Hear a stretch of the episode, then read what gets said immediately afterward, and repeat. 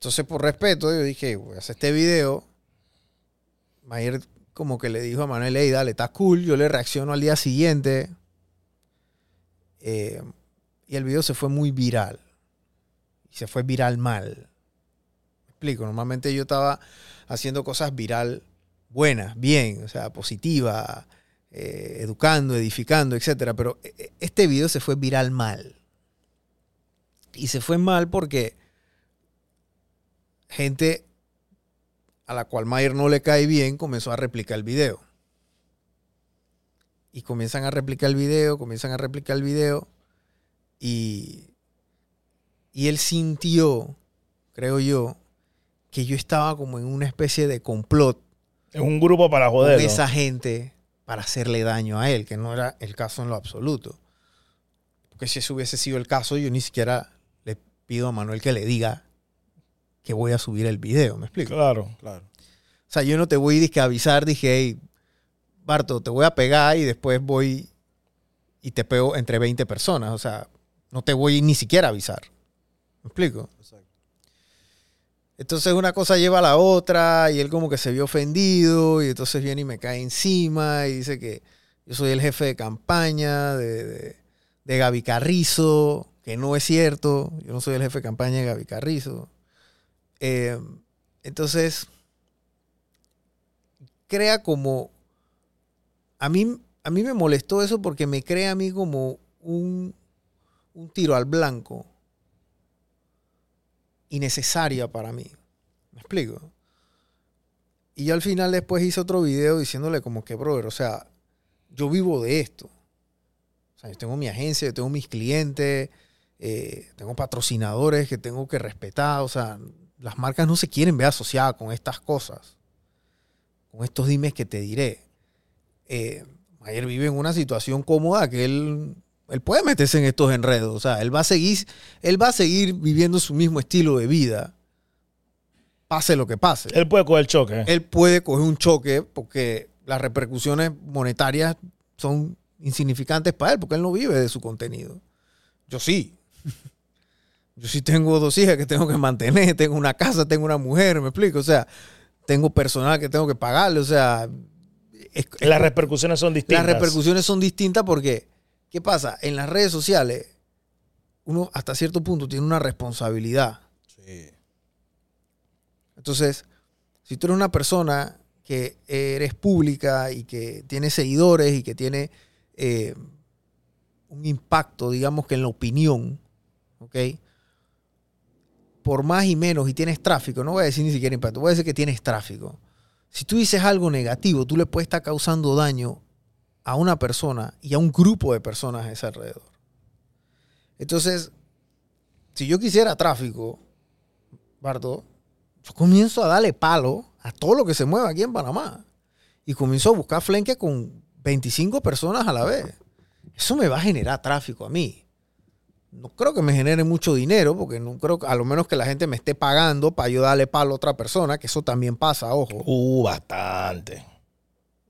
A mí me han ofrecido, hey, hazle un video dándole palo a, esto. O sea, yo no me presto para eso. Porque eso es abrir una caja de Pandora que tú no quieres hacer. Es como sentar un mal precedente. O sea, yo no lo quiero hacer.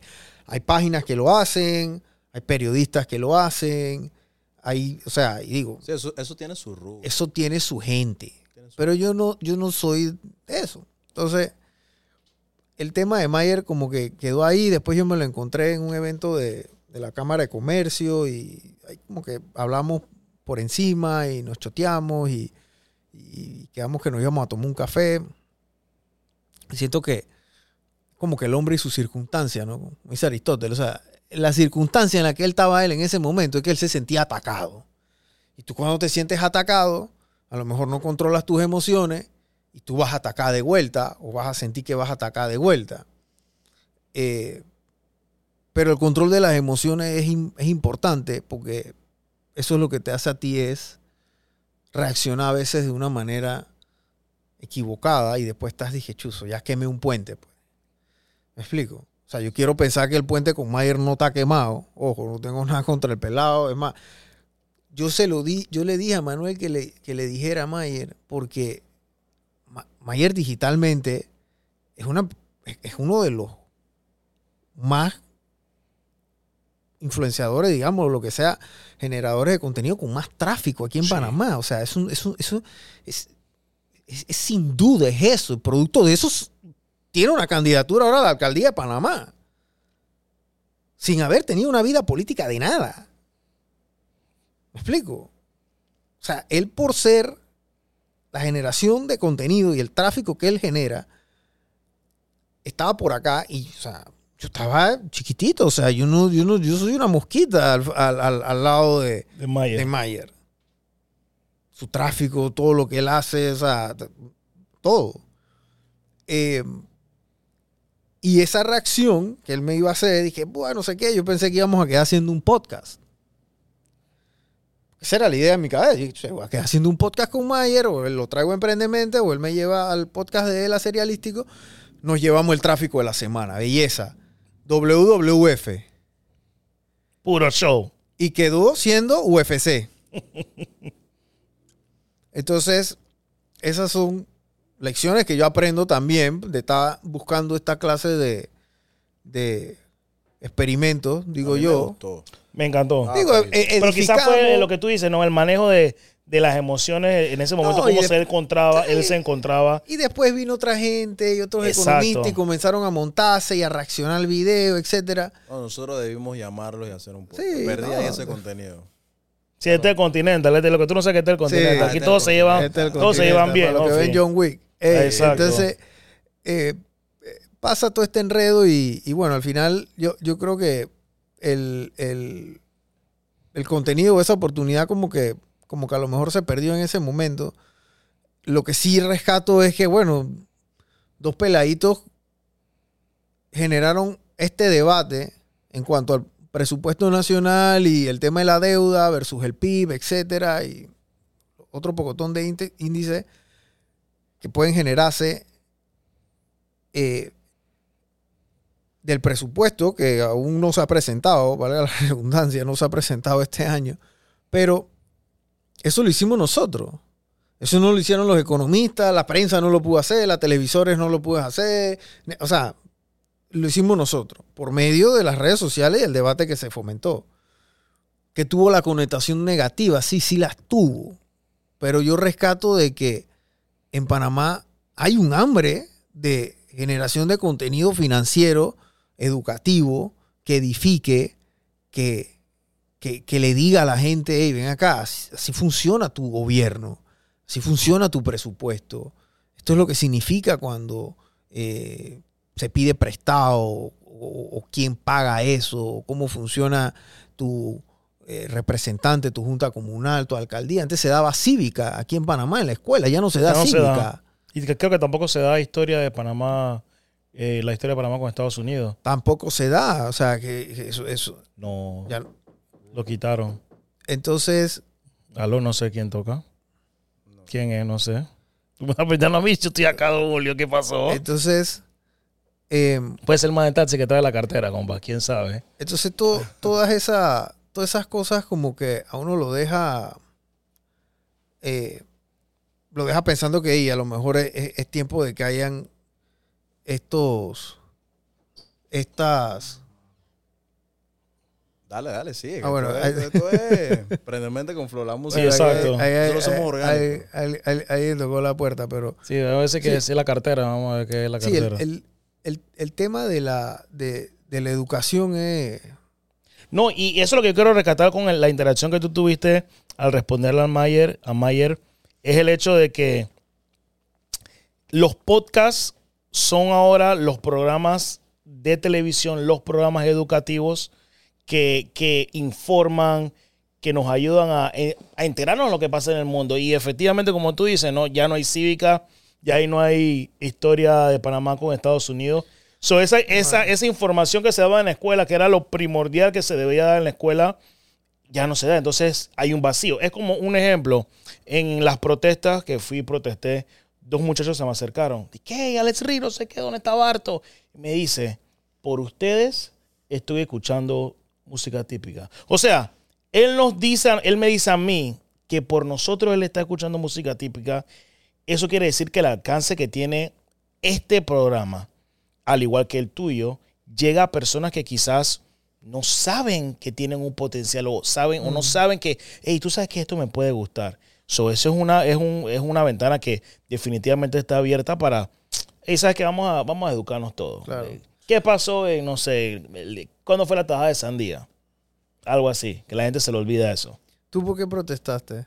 ¿Tú por qué fuiste a, la protesta? Porque todo el mundo protestaba por, por diferentes razones. Chao, muy buena pregunta. Yo fui a protestar porque estaba en contra del contrato minero. ¿Tú estabas en contra del contrato? Sí, correcto. No lo leí todo, pero leí un la minería? ¿Estabas en contra de la minería también? No como tal, no como tal.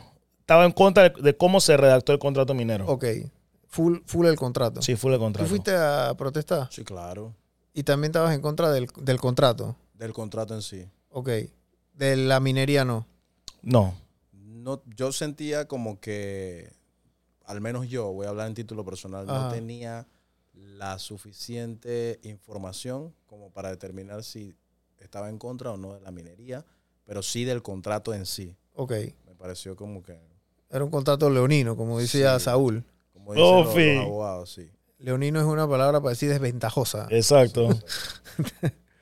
Pero, Pero lo manejamos, aquí en Flow la música también lo manejamos con mucho respeto. Eh, por ejemplo, Alex fue varias veces, yo fui dos veces. No hicimos como que esa taquilla que pudiésemos haber hecho. No, no, no, lo sentimos como necesario. Como propio, exacto, como muy... Era un momento bastante convulso en Panamá. Y, Incluso la gente no, no... Por alguna razón la gente nos llama como el podcast del pueblo. Y la gente dice que no, ustedes son el podcast del pueblo, tienen que traer a, expertos. Pero no sé, no, no, lo sentíamos porque era un tema muy delicado en ese momento. No teníamos la experiencia, no, no queríamos como lucir aprovecharse de una situación donde, no, donde no tienen ni siquiera el control. No, no, no, no, no. Porque esto no es hablar ya de reggae, ¿me explico? No, no, no. Esto es hablar de qué, cláusula legal, inconstitucionalidad. Inconstitucionalidad, exacto. Economía la verdad que yo considero que nosotros tenemos la capacidad de, más que hablar nosotros, escuchar, que para mí es lo más importante, escuchar a un experto y que nos lleve y tal vez nosotros hacer preguntas que el mismo pueblo tiene, ¿no? Lo podíamos hacer, estábamos en capacidad de hacerlo, pero no nos sentíamos cómodos haciendo eso en ese momento. Sí, el tema de las protestas, yo, a mí me dolió mucho porque esos cierres Imagínate, esos cierres que hizo el Suntrack y, pueblos originarios en Santiago y en, Chiriquí Oriente, y en Chiriquí, en Tierras Altas. Yo, yo personalmente sentí el verdadero terror cuando fui al súper y no había apoyo, hermano. Ah, no había apoyo. no hay apoyo. Estamos listos, ¿no? Estamos listos. sí, eso, gracias eso, es fatal y muchos emprendedores no mucho, todos los emprendedores sufrieron esto, los restaurantes, los agricultores. Eh, Aún el que siguió en sus empleos sintió el efecto uh, indirecto de eso. O sea, todo, todo su... En el trabajo, que, en el trabajo donde, donde estoy, que, que, que es full en la oficina, tuvimos gente que faltó la semana, semana y media completa porque viven en Colón, viven en el, en el West y no podían, no podían pasar. Desde temprano cerraban. Sí, ellos cerraban todo el día y yo, yo me acuerdo que yo hice un video del Soundtrack como a los tercer, cuarto día de la, de la protesta, eh, criticándolo, que yo critico al Soundtrack, abiertamente. No, no, no. Directo. Sin, sin, Sí, porque la ideología política de ellos y la agenda que ellos tienen no es una agenda, es una agenda de ellos, me explico. Entonces, eh, agarran estas coyunturas, estas protestas o estos, estos, eh, que ojo, la gente protestaba con una, una, justa razón, o sea, tú puedes protestar, pero yo no estoy de acuerdo de que tú vayas a trancar el país, pues. Porque si tú y yo entramos en una negociación y yo te secuestro a tu familia, y después nos sentamos a negociar, la negociación no va a ser igual que si yo no lo estuviera secuestrado, ¿me explico? Exacto. Porque yo tengo el sartén por el mango. Entonces, eso es, eh, eh, entra en esa coyuntura, que fue lo que pasó, fue lo que a mí me hizo hacer un video. Y la gente me cayó encima, brother, pero a dame palo, imagínate. Porque defendían el había tanta y yo creo que yo lo hice en el peor momento posible porque ellos la gente estaba en un en un proceso de, de, de ebullición ya de que la olla explotó. Porque yo usé, yo uso a veces una analogía de que, bueno, esa fue la gota que derramó el, el vaso. Pero no, ya la olla explotó, hermano. Ya esto, o sea. Y, y- y la consecuencia de que eso pase, económicas, son, son fatales. Siempre son las mismas. El que sufre es el emprendedor. Porque las altas esferas, ellos no van a sufrir. No. Ellos van a seguir siguiendo su mismo estilo de vida. O sea, yo quiero irme contra el gobierno, pero nadie del gobierno en la alta esfera está pasando hambre. Ellos consiguen sus vegetales, ellos consiguen su pollo, ellos consiguen su carne, consiguen sus guaros. Ellos siguen su mismo estilo de vida. Igual la gente del Suntrack.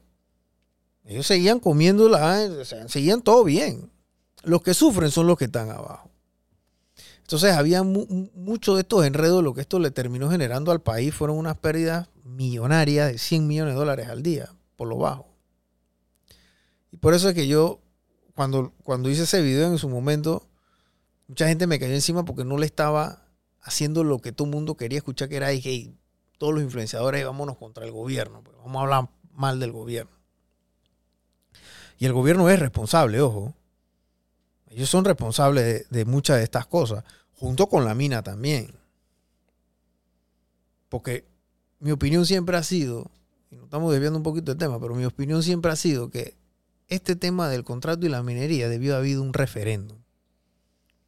Para que todos voten y todos vayan a las urnas. Y la gente vea, dije, ven acá, tener una mina significa esto y no tener una mina significa esto.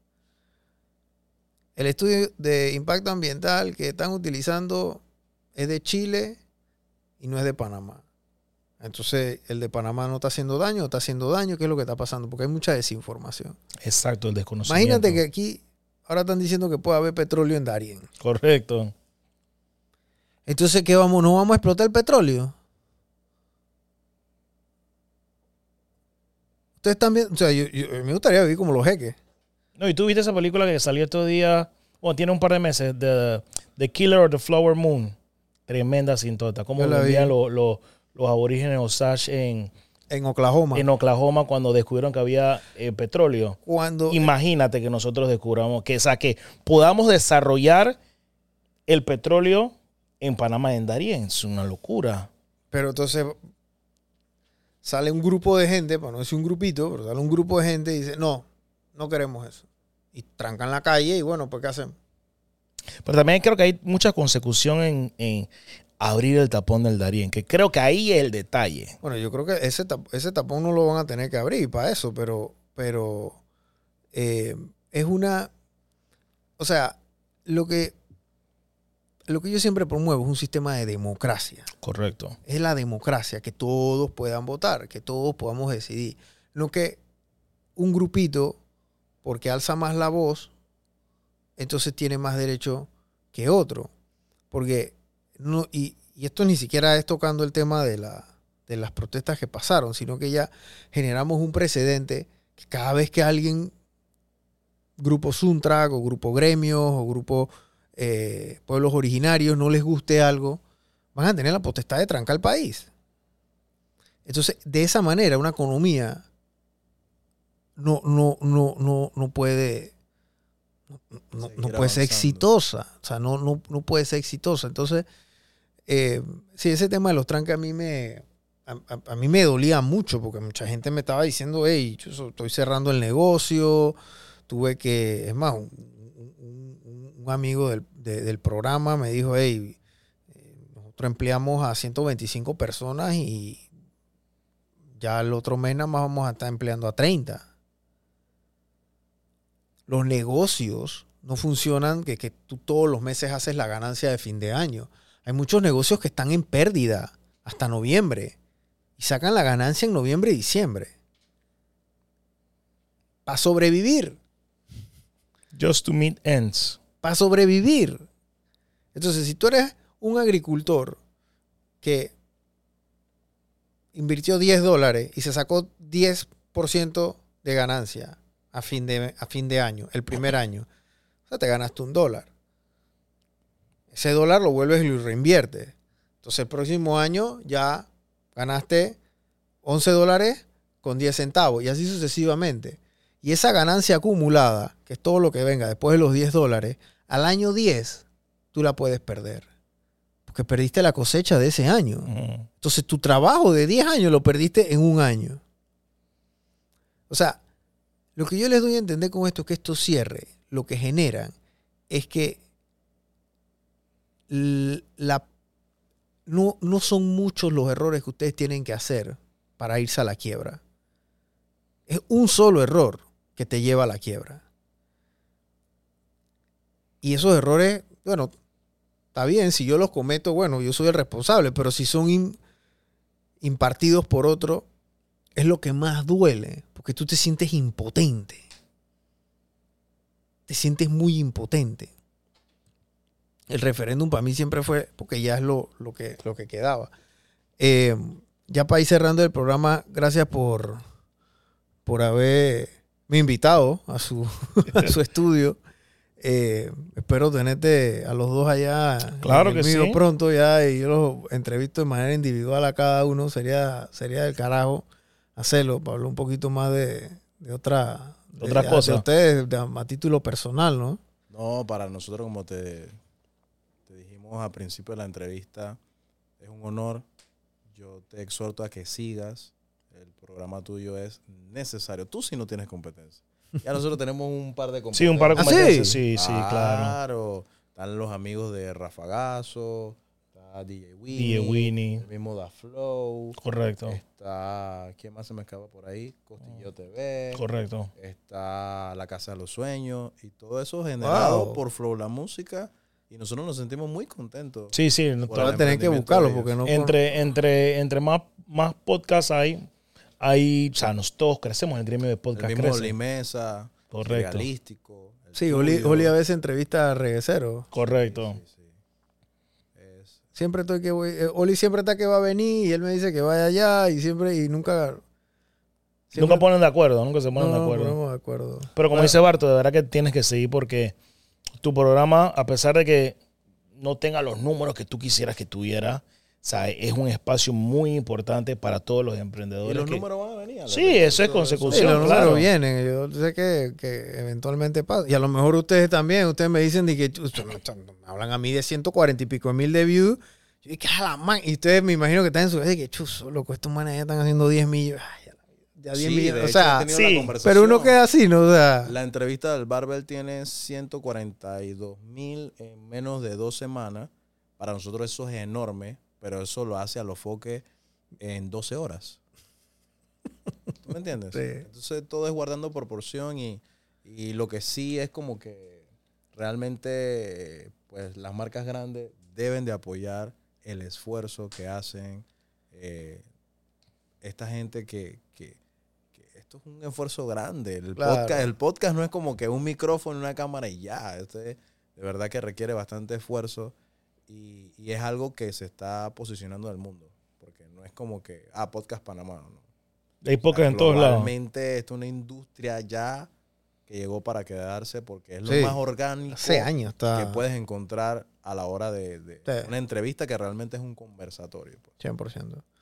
Bueno, gente, eh, sigan a Flow la Música, sigan Emprendementes. Bueno, Normalmente hago esto al principio del programa, pero pueden seguirnos en nuestras redes sociales. En Instagram estamos como arroba los emprendementes. En TikTok estamos como Brian Rayita Bajo Emprendementes. Y el Instagram personal mío es Sopa Brian. El Instagram de Flow la Música es Flow Flow. la música oficial. Oficial. Flow la En música TikTok oficial. estamos igual.